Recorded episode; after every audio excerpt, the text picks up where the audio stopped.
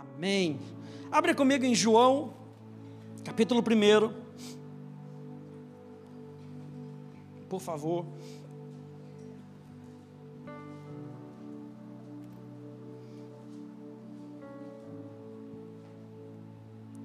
João capítulo 1, o apóstolo João, ele começa com uma declaração de quem é Jesus, uma visão sobrenatural de quem é Jesus. E a partir do verso 19, a gente vai ler no 29, mas a partir do 19, alguns sacerdotes, alguns levitas, chegam para questionar João Batista. Eles chegam e dizem: Ô João, quem é você? E quantas vezes o mundo nos faz essa pergunta: Quem é você? Eu acho interessante que João tem uma resposta para dar para aqueles homens. Na realidade, aqueles homens fazem uma pergunta dizendo: me dá uma resposta, porque eu preciso ter uma resposta para quando eu voltar, para aqueles que me enviaram. Quem é você? E aí ele diz: Eu sou a voz que clama no deserto. Na realidade, eles estavam querendo saber: você é o Cristo?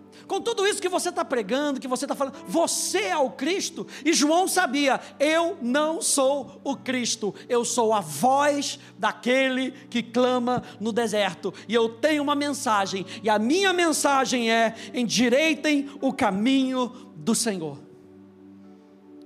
E aí, um pouco mais para frente, no dia seguinte, agora sim, no verso, 19, no verso 29,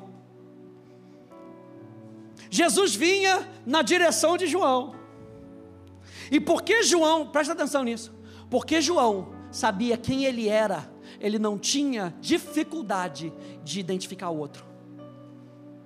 O Espírito Santo falou comigo enquanto eu estava lá em cima, que muitas vezes nós temos dificuldade em reconhecer o outro pelo simples fato da gente não saber quem a gente é. É importante nós sabermos quem nós somos. João sabia quem ele era. E porque ele sabia quem ele era e ele não era o Cristo. No verso 29, Jesus vem na direção dele e ele identifica. Ele diz: Eis o Cordeiro de Deus que tira o pecado do mundo. E aí, um pouco mais para frente, no dia seguinte a isso, João, outra vez na companhia com seus dois discípulos, Provavelmente André, porque diz aqui no verso 40. E muito provavelmente João. E João não gostava de falar acerca muito de si, não. Ele falava, tinha dois discípulos, um era André, o outro fica na sumissa. E provavelmente era ele. João é aquele que diz: Eu sou aquele, era aquele que inclina a sua, a sua cabeça no, nos peitos, no, no, como é que fala? No ombro de Jesus mas não fala o seu nome. O discípulo a quem Jesus amava. Quem é esse discípulo? Só tem no Evangelho de João. É João. João se omite. Ou seja, João e André eram discípulos de João Batista. E porque João, João Batista sabia quem ele era, ele aponta para Jesus e diz: Eis o Cordeiro de Deus, vão e sigam ele. Não é para vocês ficarem comigo, é para vocês seguirem ele. Diz mais uma vez: vendo Jesus passar, no verso 35, verso 36, diz: Eis o Cordeiro de Deus. Os dois discípulos, ouvindo dizer isso, verso 37, seguiram Jesus. E Jesus, voltando-se e vendo que o seguiam, disse-lhes: O que, vocês estão procurando? Eles disseram: Rabi, onde é que o Senhor mora? Rabi quer dizer mestre. Jesus respondeu: Venham ver. E eles foram viram onde Jesus estava morando e ficaram com ele naquele dia. Eram mais ou menos quatro horas da tarde. André, o irmão de Simão Pedro, era um dos dois que tinham ouvido o testemunho de João e seguido a Jesus. Ele encontrou primeiro o seu próprio irmão Simão, a quem disse: Achamos o Messias. João Batista aponta e diz: Eis o Cordeiro de Deus. Ele diz para os seus dois discípulos: está ali o Cordeiro de Deus, sigam a Ele. Esses homens seguem a Jesus, experimentam a Jesus. E eu acho interessante o fato de Jesus virar para ele e falar: Não, você tem que ter duas semanas para poder andar comigo, tem que ter duas semanas no internato teológico para poder entender o que, que eu quero para vocês. Não, Jesus pega eles e fala assim: Vem morar comigo, vem ver onde é que eu estou morando. Vem veja. Vem e veja. Título da minha mensagem de hoje: Vejam o Cordeiro. Porque eu e você precisamos ter os olhos do nosso espírito aberto para que a gente possa identificar Jesus e a operação dele na nossa vida. João 1:29 na NVI diz: No dia seguinte, João viu Jesus aproximando-se e disse: Vejam, que os seus olhos nessa noite sejam abertos, para que você veja, e veja, você decida experimentar tudo aquilo que Deus tem para você. Ele é o Cordeiro de Deus que tira o pecado do mundo. Abre comigo em Êxodo capítulo 6.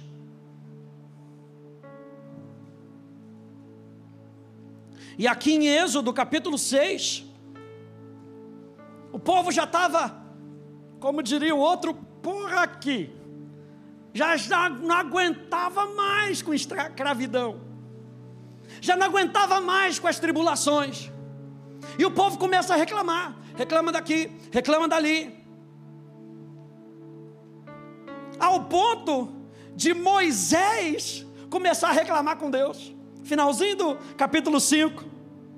Moisés, voltando-se ao Senhor, disse: Ó oh, Senhor, por que afligiste esse povo? Como se a culpa fosse de Deus. Por que me enviaste?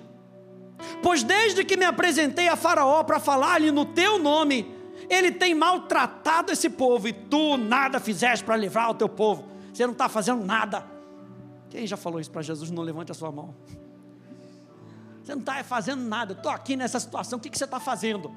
Mas o que eu acho interessante, capítulo 5, gente, capítulo 5, finalzinho do capítulo 5. O que eu acho interessante é que Deus ouve. Deus ouve o que Moisés está falando. Então Deus se importa com aquilo que você está falando. Deus se importa com aquilo, com a situação que você está vivendo. E aí no capítulo 6, então o Senhor disse a Moisés: Agora você verá o que eu vou fazer a Faraó. Meu Deus. Agora você o que? Verá. A gente começou dizendo: venham, vejam o cordeiro. E Deus está falando aqui para esse povo. Ele está colocando, abrindo o caminho para a libertação do povo. Deus está virando para Moisés e está falando: agora você vai ver o que eu vou fazer a Faraó, pois por mão poderosa os deixará ir, e por mão poderosa os expulsará da terra. Deus falou a Moisés e ele disse: Eu sou o Senhor. Apareci a Abraão, a Isaac e a Jacó como Deus Todo-Poderoso. Aquele mesmo eu sou, que Jesus disse na passagem que a Paulo leu, é esse mesmo eu sou. Quando Jesus falou, eu sou, naquele jardim, ele estava fazendo referência ao Deus do Antigo Testamento. Nós somos um. Em João capítulo 15, em João capítulo 15, em João capítulo 17, Jesus diz: Eu e o Pai somos um. Eu sou. Verso 4. Também estabeleci a minha aliança com eles, para dar-lhes a terra de Canaã, a terra em que viveram como estrangeiros. Eu também ouvi os gemidos dos filhos de Israel, os quais os egípcios escravizam, e me lembrei da minha aliança. Portanto, diga aos filhos de Israel: eu sou o Senhor, vou tirá-los dos trabalhos penosos no Egito, vou livrá-los da escravidão, vou resgatar vocês com braço estendido e com grandes manifestações de juízo. Eu os tomarei por meu povo e serei o seu Deus, e vocês saberão que eu sou o Senhor, o seu Deus, que os tiro dos trabalhos pesados do Egito. Eu os levarei para a terra que jurei dar a Abraão, a Isaque e a Jacó. Darei essa terra a vocês como herança. Eu sou o Senhor. Desse modo, desse jeito, na minha versão, aleluia. Desse jeito Moisés falou com o povo. Mas eles não deram ouvidos a Moisés, por causa da angústia de espírito e da dura servidão. E, gente, se você parar para ler esse texto aqui, você vai ver que cinco vezes Deus repete dizendo: Eu sou. Eu sou o Senhor. E nessa noite, os seus olhos têm que abrir no espírito para que você saiba quem é o seu Deus. Uma das minhas passagens favoritas, você já deve ter decorado, Hebreus capítulo 11, verso 6. Sem fé é impossível agradar a Deus, porquanto aquele que se aproxima de Deus deve crer que Ele existe, ou deve crer que Ele é. Que os seus olhos sejam abertos para que você veja quem é o seu Deus. Cinco vezes, Deus. Se uma vez já fosse suficiente, Deus repete cinco vezes para aquele povo: Eu sou o Senhor. Eu sou o Senhor, eu sou o Senhor. Não sei se você está pegando essa noite, mas Ele está dizendo para a gente hoje aqui: Eu sou o Senhor da sua vida, eu sou o Senhor da tua história, eu sou o Senhor que está contigo na tua jornada, eu sou o Senhor que te livra, eu sou o Senhor que te liberta, eu sou o Senhor. E a palavra Jeová aqui, onde, é, onde a gente tira essa palavra Senhor, Senhor aqui no hebraico, é a palavra Jeová, é a palavra mais usada no Antigo Testamento para representar Deus. Mais de 6.800 vezes. Essa palavra Jeová, ela é tirada de uma raiz de um verbo ser. Deus está falando, eu sou o que eu sou. Foi assim que ele se apresentou para Moisés. Eu sou o que eu sou. E a tradução mais literal, presta atenção, a tradução mais literal da palavra Jeová, dessa palavra Senhor, significa aquele que traz à existência o que ele é. Meu Deus, aquele que traz à existência o que ele é. E a gente sabe que a fé traz à existência o que não existe nesse mundo, mas que já está no coração de Deus. Quando a gente chama Deus de Senhor, nós estamos dizendo, é aquele que traz à existência quem Ele é, Ele não muda, não há sombra de variação, Ele é o que a Bíblia diz que Ele é. E esse é o testemunho da verdade na nossa vida, a palavra de Deus. A palavra de Deus é a verdade, nos mostrando quem é Deus para mim e para você. O Cordeiro de Deus para quem João estava apontando, o Cordeiro de Deus que tira o pecado do mundo, ele veio para nos livrar com mão poderosa do poder do pecado, gente. O pecado, a escravidão do pecado, nos faz perder a esperança. Como é que estava esse povo aqui em Êxodo, em Êxodo capítulo 6? Sem esperança. E quando a esperança vai, a gente sempre diz que a esperança é a última que morre, mas quando a esperança morre, você se vê escravizado, você se vê preso, você não vê perspectiva na sua frente. E esse povo não tinha perspectiva. Há 400 anos a gente é escravo. Qual é o rótulo que eu levo? Escravo. Há 400 anos que a minha família tem problema de coração. Então, pum, leva um rótulo. Então você tem problema de coração. Mas Jesus veio para nos libertar poder e da opressão do pecado que nos, que nos rotula como nós não somos. Você sabe que o apóstolo João, na sua carta, 1 João, se eu não me engano, que diz assim como ele é, nesse mundo nós somos. É o que o apóstolo João diz. Assim como ele é, nós somos. Então, se ele é uma manifestação do seu caráter, esse seu caráter reflete em nós. Se Ele é o Deus da vida, eu tenho vida dentro de mim e tenho em abundância. João capítulo 10, no verso 10, aleluia. Estou só chutando versículos, aleluia. Eu vim para que vocês tenham vida. E que tipo de vida é essa? Sobrenatural. E que nessa noite os seus olhos sejam abertos para que você possa ver que Deus não veio para roubar nada de você. Deus veio para adicionar, para multiplicar. O poder do pecado nos escraviza, tira a nossa esperança. O poder do pecado produz medo, paralisia. E a Bíblia diz em 2 Timóteo, capítulo 1, no verso 7, porque Deus não nos deu espírito de medo, mas de poder, de amor e uma mente sadia. Qualquer coisa que você teme, que você tenha medo, isso aqui é tremendo, gente. Qualquer coisa que você tenha medo, você se sujeita àquilo. Ah, eu tenho medo de escuro. Então, se você tem medo de escuro, você se sujeita àquilo. Quando o escuro bate, você, sua perna já paralisa. Você não consegue avançar. Porque o medo quer com que você não avance. Qualquer coisa que você teme, você se coloca debaixo. E é por isso que a Bíblia nos chama a temer a Deus. Uma outra palavra. A palavra temer no hebraico, yarei, significa admirar. O mundo quer com que você tenha medo e te paralise. Deus quer com que você o conheça e o admire, para que você desfrute da presença dEle. E é por isso que João aponta para Jesus e diz: Esse é o Cordeiro de Deus que tira o pecado do mundo. Ele tira aquilo que pode nos paralisar no espírito.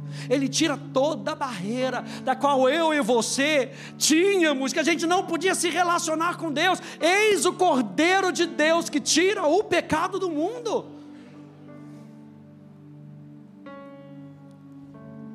O povo de Israel, gente, não tinha uma revelação plena do Deus libertador. Tanto que Moisés dá uma palavra para eles dizendo: Eu estou aqui para libertar vocês. E o povo não acredita. Não dá ouvido. Porque eles não tinham uma plena revelação de quem era Deus. Olha só Isaías capítulo 9, vai lá comigo. Isaías capítulo 9.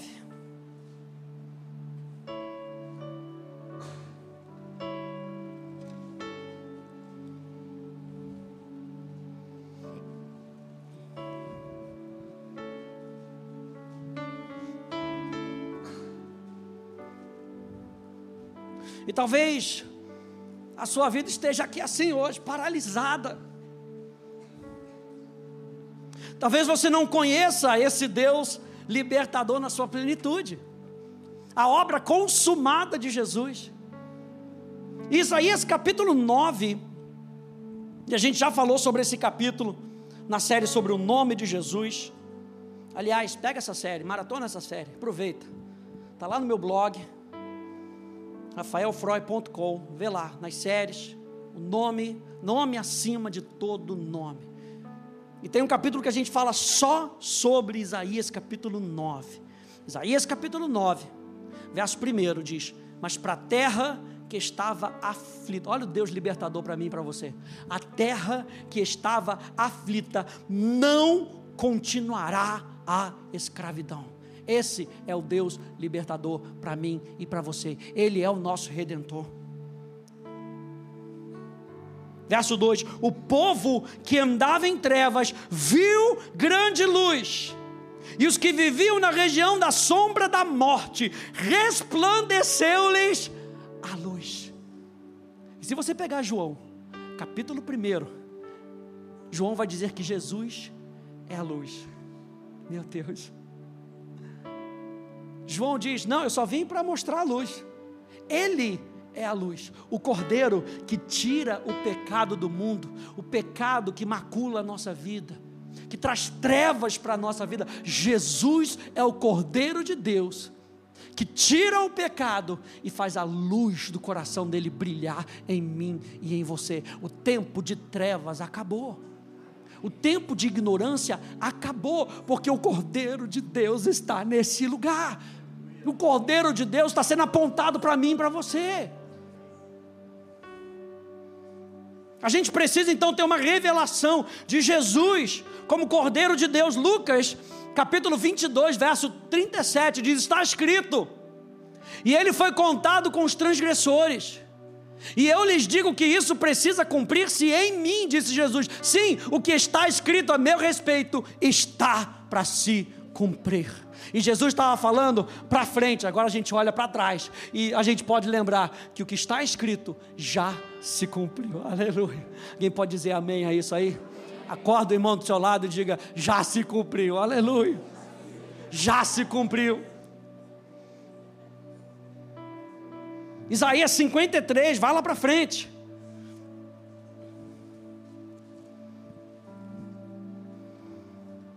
Como a gente diz, o capítulo da redenção no Velho Testamento. E lembra que André chega para Pedro, para o seu irmão, e fala: Achei o Messias. achei o Messias. Isaías capítulo 53. Vamos ler ele todo. Quem creu na nossa pregação? E a quem foi revelado o braço do Senhor, porque foi subindo como um renovo diante dele, como raiz de uma terra seca. Não tinha boa aparência nem formosura. Olhamos para ele, mas não havia nenhuma beleza que nos agradasse. Era desprezado e o mais rejeitado entre os homens. Homem de dores e que sabe o que é padecer. E como um de quem os homens escondem o rosto, era desprezado e dele não fizemos caso.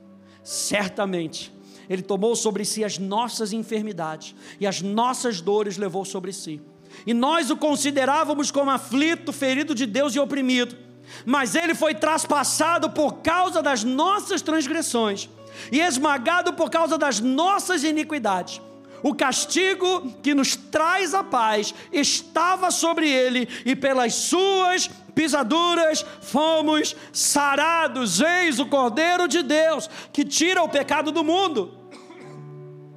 Todos nós andávamos desgarrados como ovelhas, cada um se desviava pelo seu próprio caminho, mas o Senhor fez cair sobre ele a iniquidade de todos nós.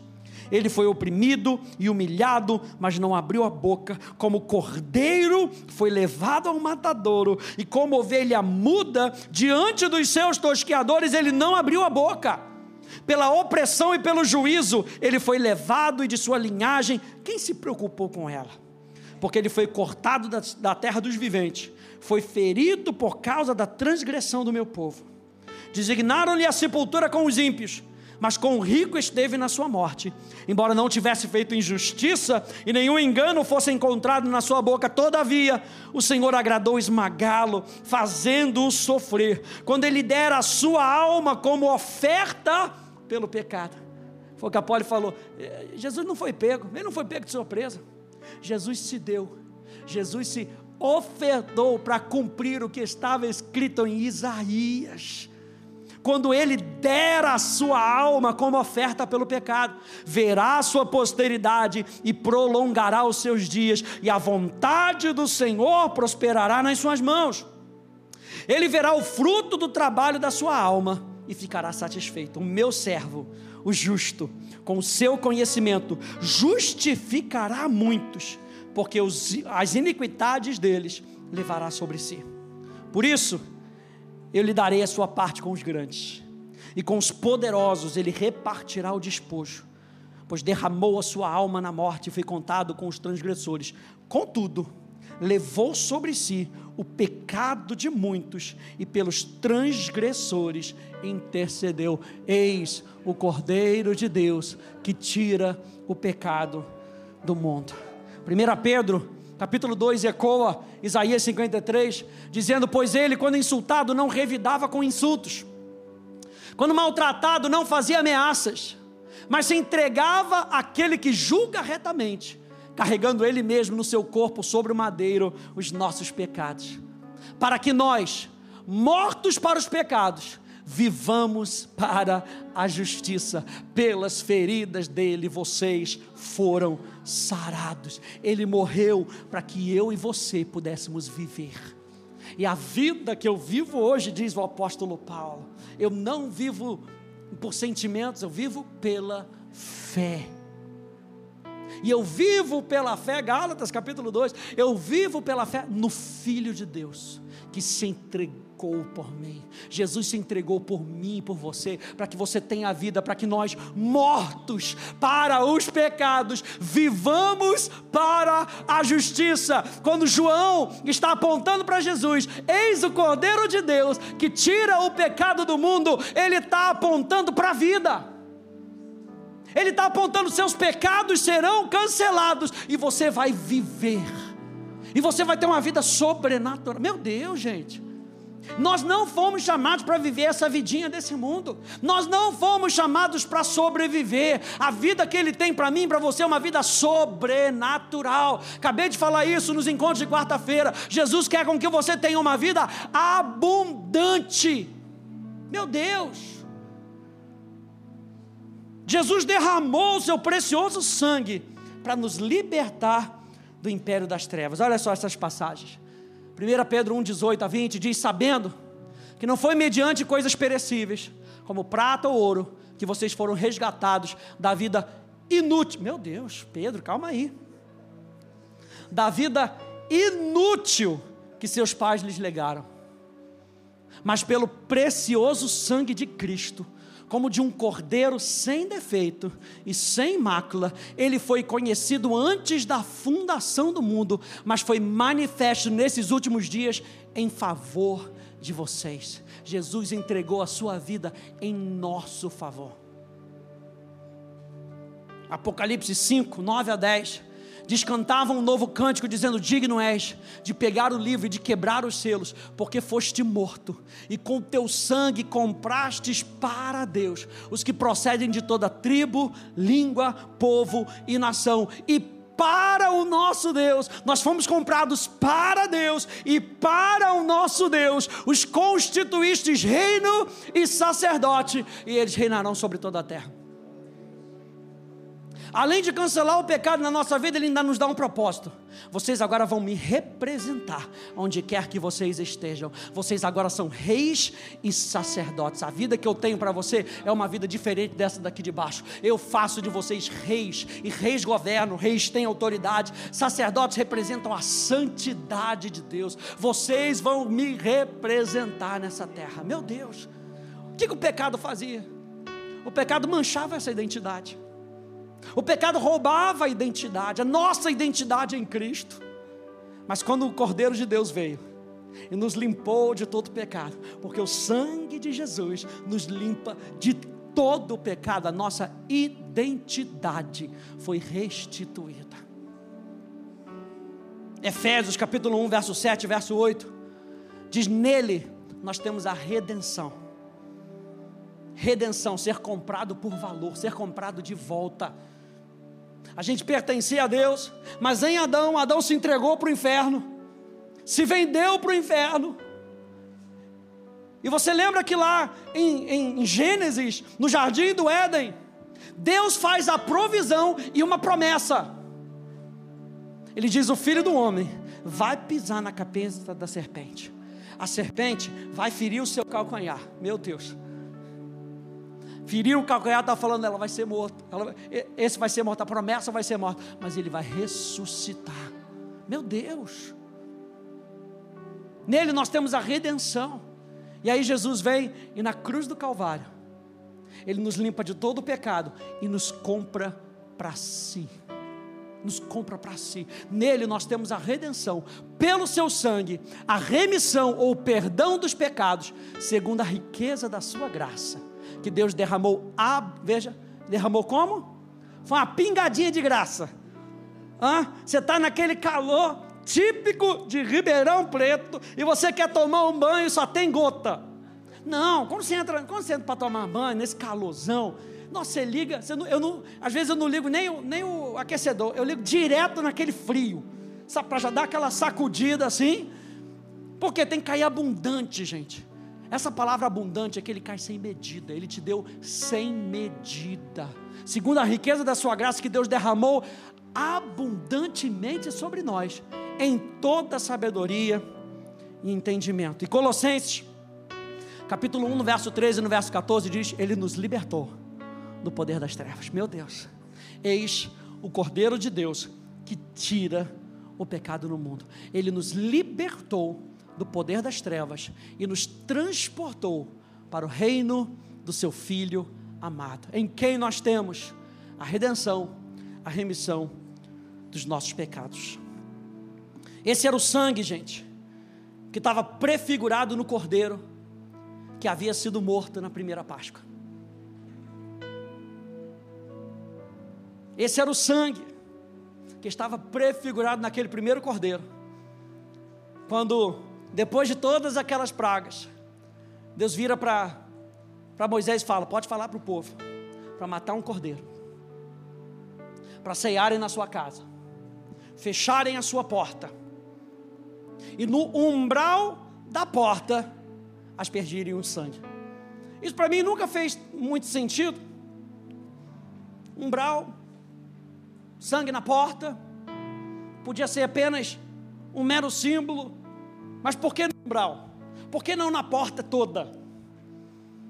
E uma vez, ouvindo um pastor, já estou terminando. E uma vez, ouvindo um pastor, e um historiador do Egito, ele fala que na porta, no umbral das portas dos egípcios, e provavelmente na porta daqueles hebreus, porque eles já tinham se afastado de Deus, tinham algumas inscrições, olha aqui na tela, tinham algumas inscrições nos umbrais, eram feitiços de proteção. E aí Deus vira e ele fala o seguinte: agora vocês têm que pegar o sangue do cordeiro, o cordeiro que tira o pecado do mundo, o cordeiro que liberta você das trevas e passar por sobre essas inscrições do Egito, porque quando o anjo da morte passar, ele não vai ver feitiçaria, ele não vai ver maldição, ele vai ver o sangue de Jesus. O que, que Jesus estava falando? O que, que Deus estava falando? Eu preciso com que vocês renunciem o Egito. Eu preciso com que seja uma decisão do coração de vocês de negarem todas essas práticas. Ao pintarem o umbral das portas com o sangue do cordeiro, vocês estão renunciando à velha vida antiga de vocês e aceitando o futuro que eu tenho para vocês. E aí aparece Jesus na cena e João aponta e diz: Eis o cordeiro de Deus que tira o pecado do mundo. Então é isso que a gente precisa fazer. Renunciar à nossa velha vida e aceitar aquilo que Ele tem para mim e para você, através do sacrifício de Jesus. O objetivo da Páscoa, gente, era a liberdade do povo para adorar a Deus. O objetivo da Páscoa era a celebração da liberdade para que o povo pudesse, ao sair do Egito, livre, com uma nova identidade, eles pudessem adorar a Deus, eles pudessem abrir o seu coração para Deus e responder ao Deus a quem nós adoramos. Gente, eu e você temos essa oportunidade na nossa vida. A gente num dia como esse, a gente se lembrar que não é coelhinho, não é presentinho. A gente está se lembrando que Jesus Cristo pagou o preço por mim e por você. Ele levou o nosso pecado, Ele levou a nossa velha vida, Ele levou a nossa velha identidade e nos deu uma nova identidade. Quando Jesus ressuscitou, eu e você fomos ressuscitados com Ele para viver e experimentar uma nova vida. Minha oração nessa noite é que o Espírito Santo abra os seus olhos para que você veja o Cordeiro de Deus que tira o pecado do mundo. Amém, gente? Fica de pé, por favor.